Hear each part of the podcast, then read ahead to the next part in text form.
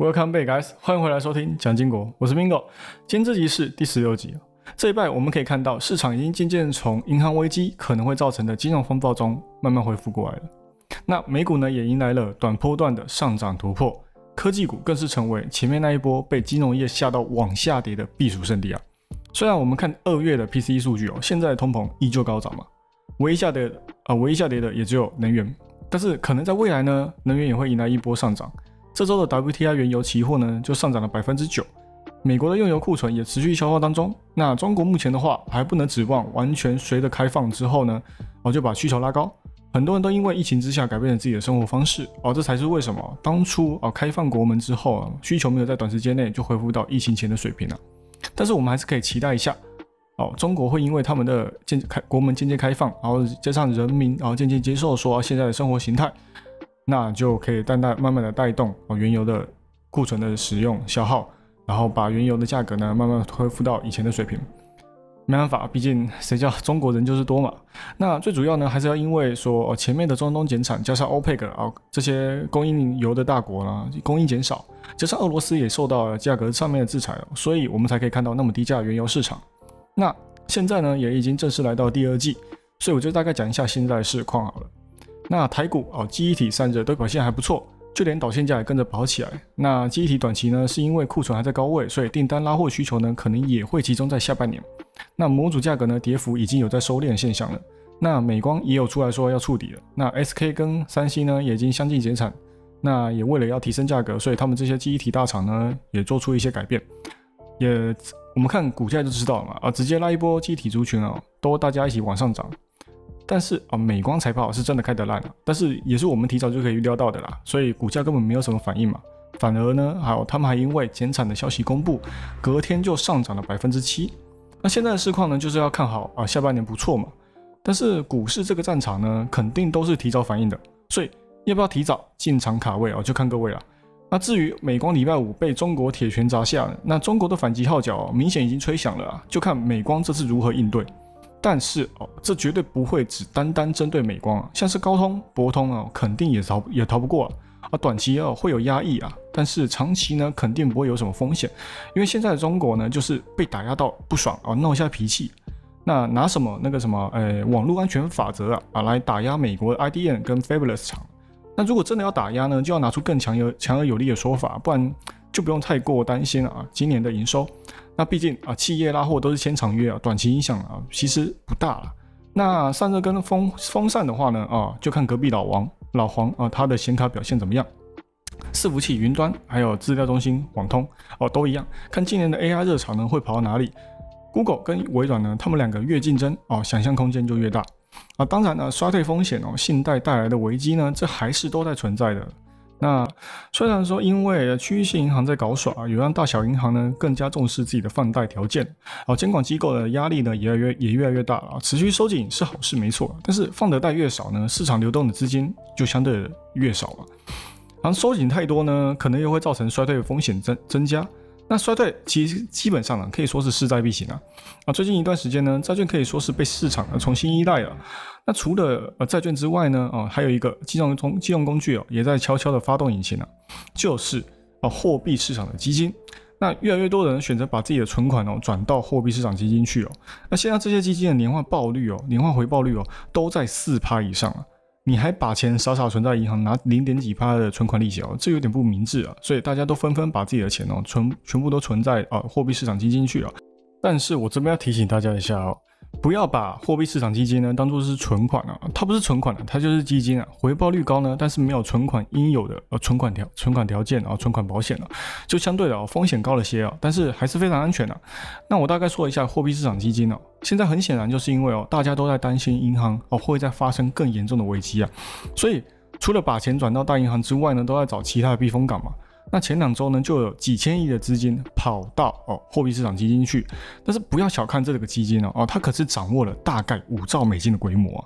那时候，然后其中的两兆呢，哦，被基金拿去借给联准会，当做他们的现金库存啊，啊，让联准会可以更加肆无忌惮的、毫无风险的借钱给那些出问题的公司或银行。但是你们有没有发现什么？哦，借给联准会就相当于借给政府，那美国会违约吗？哎，先不要着急说着啊，不要太急着说哦，不会哦，因为美国前阵子还在为了啊债务违约发愁嘛啊，但是肯定会把上限提高，所以毕竟没有人可以承受哦美国违约的风暴啊。那说回来哦，这样子就可以说是哦，货币市场基金的这套借钱给联准会的做法非常的安全啊，而且不只是安全而已哦，其中的利率更是非常吸引人了，来到惊人的四点八趴，哎，这还这谁不喜欢呢？简直比无脑投资零零五零还要爽。那我们换个角度来看哦，这整件事整件事情的发展哦，真的是对整个市场都是好的吗？现在因为有大笔资金就往这里这边去，就可以想象哦，同样也有相对多的钱哦，从银行。这面流出嘛，那银行要怎么吸引你把钱放到他那里啊？当然也就是用利息来吸引你嘛。每家银行能给出的利存款利息呢都不一样，但是就是不高啊，不然大家都靠银行财富自由嘛。那现在因为有这种货币市场基金的出现哦，导致银行需要提高他们自己的存款利息哦，来增加他们的存款收入。但是啊，提高利息就会相对的提高它的成本。那我呢提供的利息越高呢，就代表说，哦，我收入的其中一部分呢，要拿来给你们这些储户来当做反馈嘛。那不就代表说，哦，我赚的钱跟之前比的话呢，就比较少了嘛。但现在我如果不提高我的存款利息，那大家就不会想要来我这里存款了嘛。哦，反而都会把钱往那些更多利息、更安全的货币基金去。而且现在不只是市场市场在担心哦，银行再度暴雷。那他们自己也会怕，所以也会把资金都往呃短期国债啊，或者是货币市场基金去。那这样子的话，利息收入也相对的比较高。那也就表示说，这些钱根本没有回流到经济体里面，就像我上面提到的一样，哦，进一步收紧信贷，企业领不到钱，扩产真人的速度就越慢。这当然说哦，也是联总会想要看到的啦。但是就是哦，衰退的几率也越来越高。那现在很多机构呢，哦，都在跟联总会告状说，哦，赶快降低利率啊，让我们可以继续生存下去啊，不会因为高利率让货币市场基金呢如鱼得水啊。但这个风险哦，也不用太过度去解读哦。你们看，FDIC 跟 BTFP 在这个礼拜也在缩减借借贷啊，也进一步证明说，哦，现在银行业有问题的，可能发生危机的，哦，都有现金流的益助啊。再次发生哦，像是细谷银行这样的危机哦，可能性很低，但是。不到不会发生，只是发生发生的可能性呢降低了啦。那现在唯一能改变现状的呢，只有等到联准会哦确实把利率降低，也就是降息哦，才会让银行业松一口气啊。那整件事情才可以算是尘埃落定啊。既然我们讲到风暴，那我们再把焦点拉到日本哦。最近的日本经济呢也是很令人感到担心啊，很有可能哦，在日本央行换行长的时候，长久以来的撒钱政策呢要迎来终结。那可能会造成呢将近三万亿美金的威胁啊！那我们现在就来好好的来讲一下啊这件事情。那日本已经在四月八号决定好，接下来会从黑田哦转到直田的手上，行长之间的交接。那在之前呢十年间，在黑田的手上呢，日本的经济都是保持货币政策超级宽松嘛。到现在呢，也给市场带来了将近三点四兆美金的金流。一六年呢，更是推出了 YCC，也就是哦国债收益率的控制，控制的呢是长天期国债。OK，相信大家也知道哦，日本一直以来都是以低利率来刺激经济嘛。那这样肆无忌惮实施超宽松、超低利率，到底有没有对日本的经济呢带来高速飙涨啊？啊，确切来说没有哦。日本经济长期下来呢，都还是处在一个非常尴尬的状态啊，就是停滞不前了。加上他们自己本国呢老龄化严重啊，国内的民众消费力呢低迷。本来低利率就是想要确保说哦经济加速啊，结果到头来啊反而是在加速投资人每年都在抛售国债啊，哦往海外寻找高回报的投资哦。那每十年内呢，总共有将近两兆美金哦离开日本哦。而现在也因为即将换人的关系哦，所以调整 YCC 的控制，也就是变得更加鹰派哦，去改变一直以来的方针呢，也再度被国内给提出来了。啊，去年就有消息说，可能今年就会解开封印哦，结束对 YCC 的控制哦。啊，没有过多久，哦，日本央行就放松了 YCC 的控制，从零点二五帕到放松之后的新高点零点五帕。那最近美国不是出现银行危机吗？很有可能哦，进一步让日本松一口气。这些是我自己的观点啊。哦，因为一直以来哦，日本央行的利率哦都没有改变，哦都是维持着超低利率来推行经济嘛。那就连全世界都在忙着升息来打压通膨的时候，他们还是不动于衷。哦，美国疯狂加息的时候，也导致他们两国的利差，甚至日本跟其他国家的利差越来越大，越来越多资金往外出逃，寻找高回报啊。那投资人呢也很贱啊，就是在赌自己的国家撑不住哦，终究是要给他转向，所以又加大幅度去抛售自己本国国债啊。那日本因为坚持不转向，也知道你卖多少我借多少。那现在呢？为什么会说银行危机救了日本央行一把？银行危机一爆发啊，大家都在猜，哎，这样子的话是不是美国加息也到头了？哦，原本就算没有银行危机啊，今年也是加息停止年嘛。啊，只是这次的危机到来哦，加速联准会转向往停止加息的方向前进嘛。那也就代表说，日本跟美国之间的利差继续扩大，压力哦渐渐变小啊。那日本的国债收益率呢也出现下滑啊。前面那一波联总会机关枪式的升息哦，也让很多投资海外国债的人呢哦损失惨重，就跟哦细谷银行一样嘛。啊，债券价格随着升息哦，让资产越跌越多，所以现在市场也在预期哦，会有更多的资金回到日本手上啊。但是当然。不太可能资金会在短时间内全部回笼嘛？而且我们需要注意到的是哦，日本同时还是美国债券的最大持有国。那如果日本放宽控制，任由利率上涨，那这些投资人就可能回来，回来日本寻找机会啊，还能享有利率只升不降的优势。只是啊，这也会相对的让海外那些资产呢被大量抛售嘛。所以这些海外大国呢，应该也不会想要日本放宽限制吧？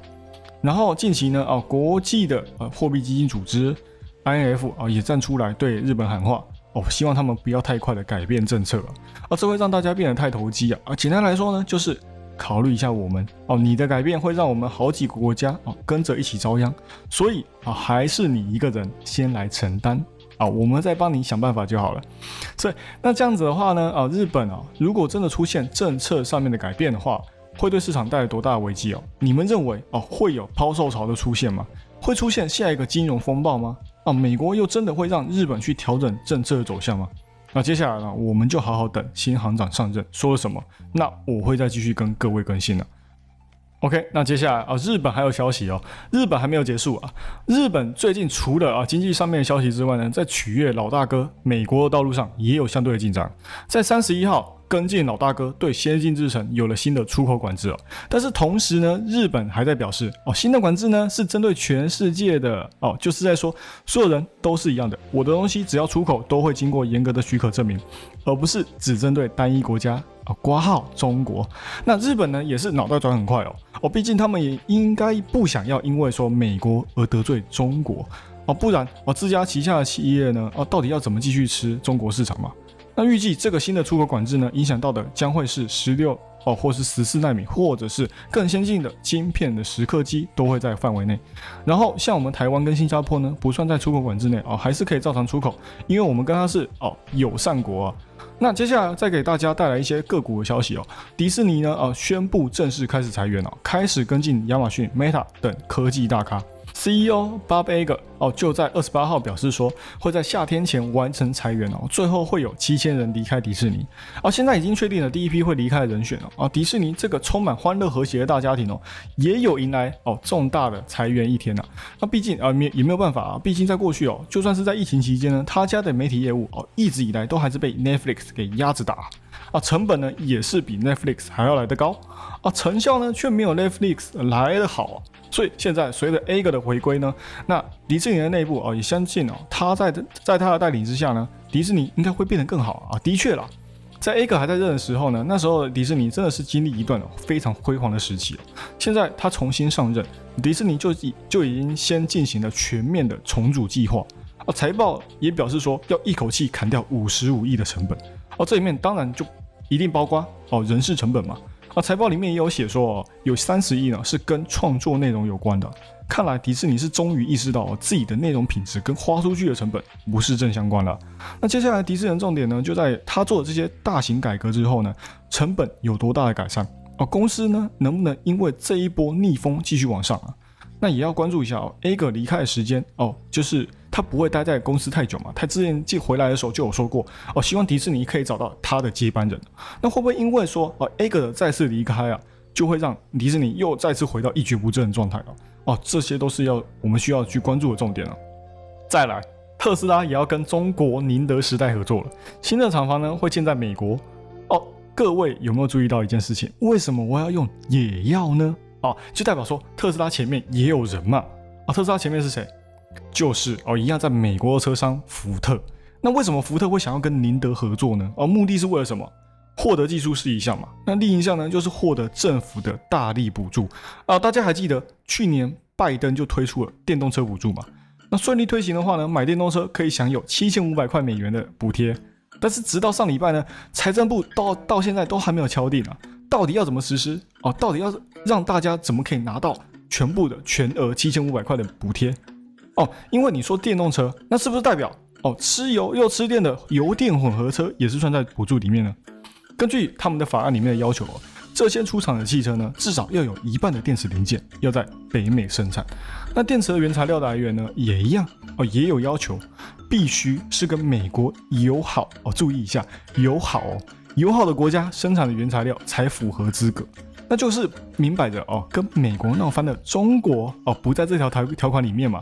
但是还是有人想到，那如果我把电池原材料锂矿。从中国呢转到跟美国友好的国家哦，像是墨西哥，再转到美国本土的话，这是可以接受的吗？哦，我拿到的补贴可以也是全额补助吗？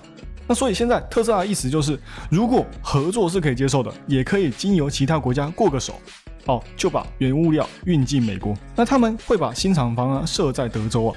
那至于呃新的电池厂，当然就是全权交由给特斯拉完全拥有。那宁德呢，只提供技术哦，不会有任何的中国影子在新的厂房里面。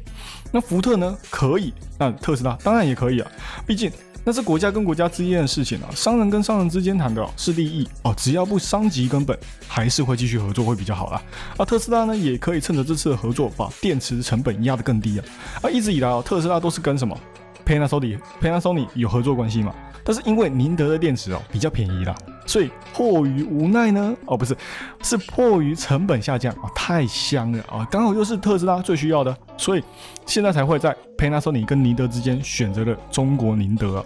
但是因为国家之间的关系哦，还还是蛮复杂的，还是有点矛盾的，所以还是需要一些时间哦去抗争，才能拿下这次的合作机会。这一拜，特斯拉还有发生一件事情就是把自家的卡车重新召回。那原因是因为说他们的电子手刹有问题啊。但是到现在呢，也没有任何的人员损失哦，所以看这件事情对特斯拉影响不大。哦，更何况在这件消息公布的那一天哦，股价还上涨了百分之六趴。当然不是因为说什么利空消息我们不去看空，只是因为说，只是因为说哦，市场都相对的看好他们的新的哦特斯拉交车数据。那在去年开始啊，一连串大降价嘛，啊特斯拉的需求就在往上攀升。